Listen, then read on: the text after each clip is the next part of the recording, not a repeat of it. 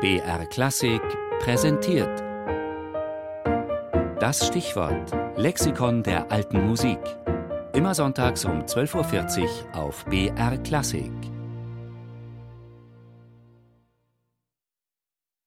Paumann, Konrad, geboren um 1410 in Nürnberg, gestorben 1473 in München. Komponist und Musiker.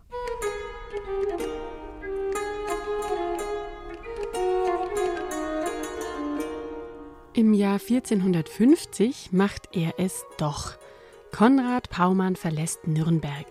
Eigentlich hatten die Stadtoberen vertraglich dafür gesorgt, dass ihnen ihr talentierter Stadtorganist erhalten bleibt. Aber es ist das alte Lied. Die Bayern zahlen einfach besser.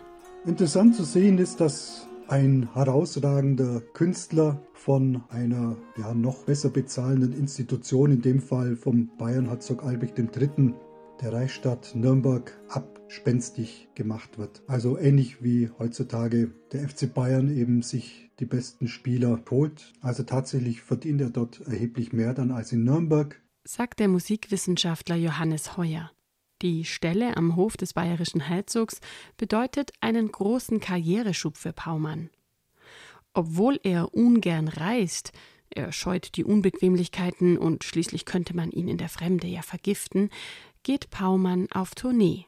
Er fährt nach Italien und versetzt die ganze musikalische Welt in Staunen. Ein Ohrenzeuge berichtet von Paumanns Spiel in Mantua.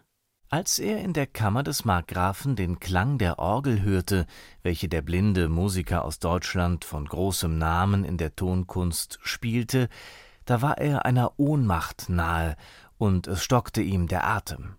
Das seelische Ergötzen an der Süße der Klänge überwältigte ihn.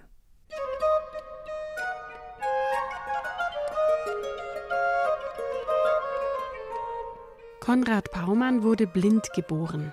Seiner musikalischen Ausbildung stand das aber nicht im Wege und er hat sich schnell einen Namen als Musiker gemacht.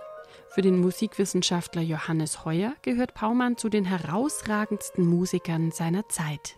Das zeigt sich an der großen Wertschätzung. Wo wir auf Paumann stoßen, wird von dem berühmten Blinden, dem Organisten, dem Musiker, der alle Instrumente spielen kann oder der Meister über Meister ist gesprochen. Paumanns wichtigstes musikalisches Vermächtnis ist das Fundamentum Organisandi, ein besonders anschauliches Beispiel für die spätmittelalterliche Orgelkunst. Das Fundamentum Organisandi ist eine Art Lehrbuch für die Improvisation, auch für das Spielen von Tasteninstrumenten. Konrad Paumann zeigt, wie man darüber mit der oberen Stimme in schnelleren Notenwerten Verzierungen anbringt, wie man diese ausschmückt, wie man sie mit Klauseln und dann im mehrstimmigen Satz mit Kadenzen gliedert, wie dann gegebenenfalls eine dritte Stimme dazukommen kann also eine Art Modellschrift. Man würde später auch dazu dann sagen, eine Schule des guten Geschmacks, des guten Stils.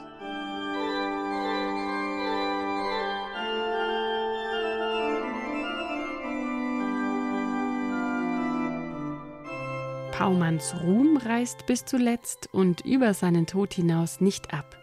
Viele Fürsten sähen ihn gerne in eigenen Diensten, Zuletzt versucht König Ferdinand von Aragon 1475 den doch so ungern reisenden Paumann an seinen Hof nach Neapel zu locken. Der berühmte Meister war allerdings schon zwei Jahre zuvor verstorben.